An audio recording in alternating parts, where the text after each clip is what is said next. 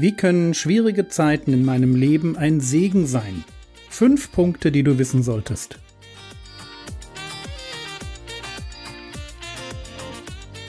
Theologie, die dich im Glauben wachsen lässt, nachfolge praktisch dein geistlicher Impuls für den Tag. Mein Name ist Jürgen Fischer und heute geht es um Gotteserkenntnis. Gestern haben wir uns angeschaut, wie schwierige Zeiten meinen Charakter prägen können und mich geistlich fit machen können. Lesen wir noch einmal dazu Jakobus. Jakobus 1, die Verse 2 bis 4. Haltet es für lauter Freude, meine Brüder, wenn ihr in mancherlei Versuchungen geratet, indem ihr erkennt, dass die Bewährung eures Glaubens Ausharren bewirkt, das Ausharren aber soll ein vollkommenes Werk haben, damit ihr vollkommen im Sinne von reif, nicht von perfekt, damit ihr vollkommen und vollendet seid und in nichts Mangel habt. Ausharren führt zu geistlicher Reife und geistlichem Reichtum und letztlich zu unserer Errettung. In Hebräer Kapitel 10, Vers 36 wird formuliert, denn Ausharren habt ihr nötig, damit ihr, nachdem ihr den Willen Gottes getan habt, die Verheißung, gemeint ist die Erfüllung der Verheißung auf ewiges Leben, damit ihr, nachdem ihr den Willen Gottes getan habt, die Verheißung davontragt. Bitte lasst uns Standfestigkeit und Durchhaltevermögen oder Entschlossenheit nicht gering schätzen.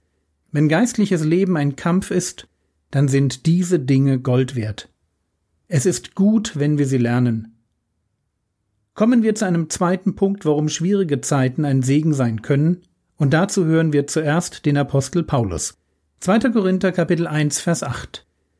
Denn wir wollen euch nicht in Unkenntnis lassen, Brüder, über unsere Bedrängnis, die uns in Asien widerfahren ist, dass wir übermäßig beschwert wurden, über Vermögen, so dass wir sogar am Leben verzweifelten. Paulus und Timotheus kommen in eine Situation, die so belastend ist, dass sie nicht nur nicht mehr weiter wissen, sondern am Leben verzweifeln. Ein Moment absoluter, vollkommener Ausweglosigkeit. Sie sind am Ende. Es ist spannend, wie Paulus formuliert. 2. Korinther 1, die Verse 9 und 10. Wir selbst aber hatten in uns selbst schon das Urteil des Todes erhalten, damit wir nicht auf uns selbst vertrauten, sondern auf Gott, der die Toten auferweckt und der hat uns aus so großer Todesgefahr gerettet und wird uns retten. Auf ihn hoffen wir, dass er uns auch ferner retten wird. Hier haben Menschen mit ihrem Leben abgeschlossen, um dann zu erleben, wie Gott sie doch rettet. Ihnen blieb nur das Vertrauen in ihren Gott. Aber genau dieses Vertrauen wurde belohnt. Und so erwächst aus der Krise eine vertiefte Gottesbeziehung.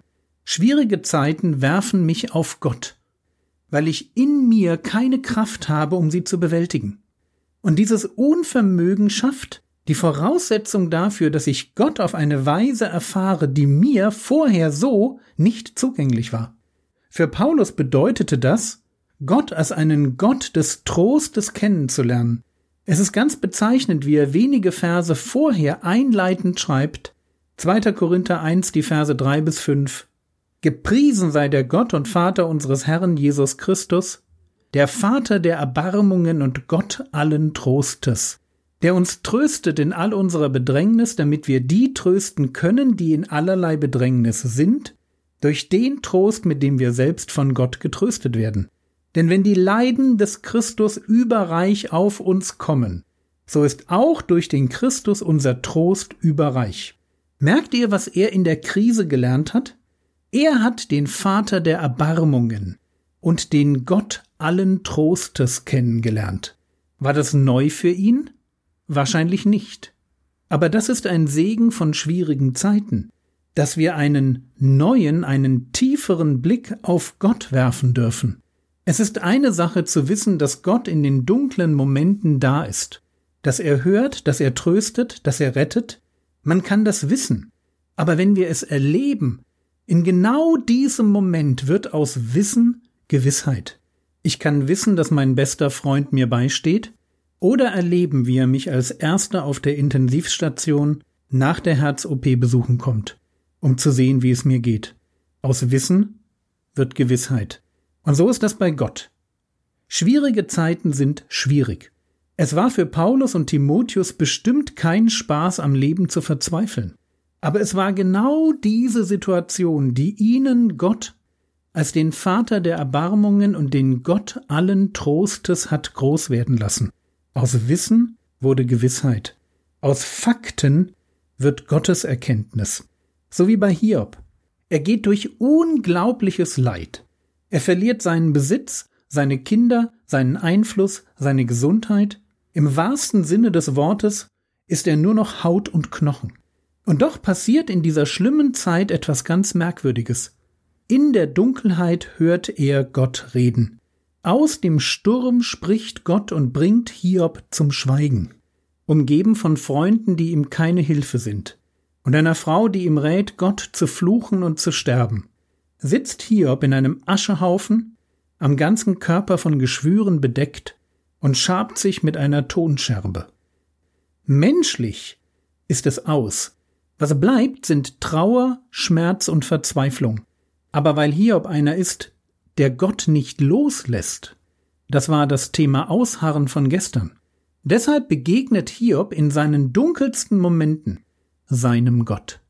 Immer wieder stemmt er sich gegen Verzweiflung und Unverständnis, hält mit dem letzten Rest an Glauben fest, bis Gott spricht.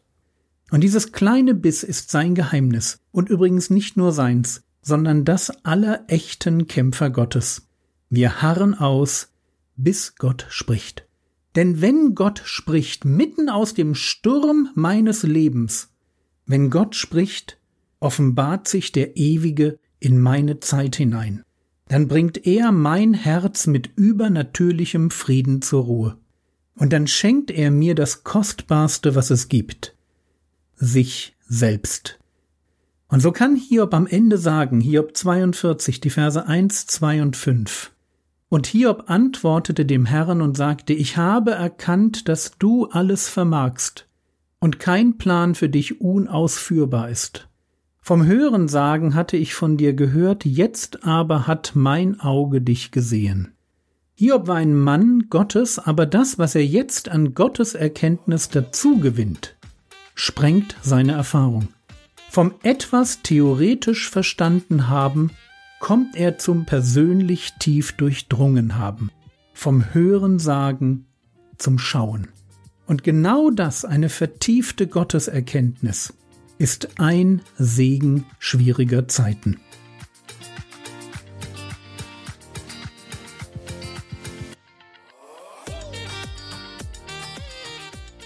Was könntest du jetzt tun? Du könntest Gott für die Erfahrungen danken, die du in schweren Zeiten mit ihm gemacht hast. Das war's für heute. Die Skripte zu den einzelnen Episoden finden sich zum Download auf www.frogwords.de oder in der Frogwords App. Der Herr segne dich, erfahre seine Gnade und lebe in seinem Frieden. Amen.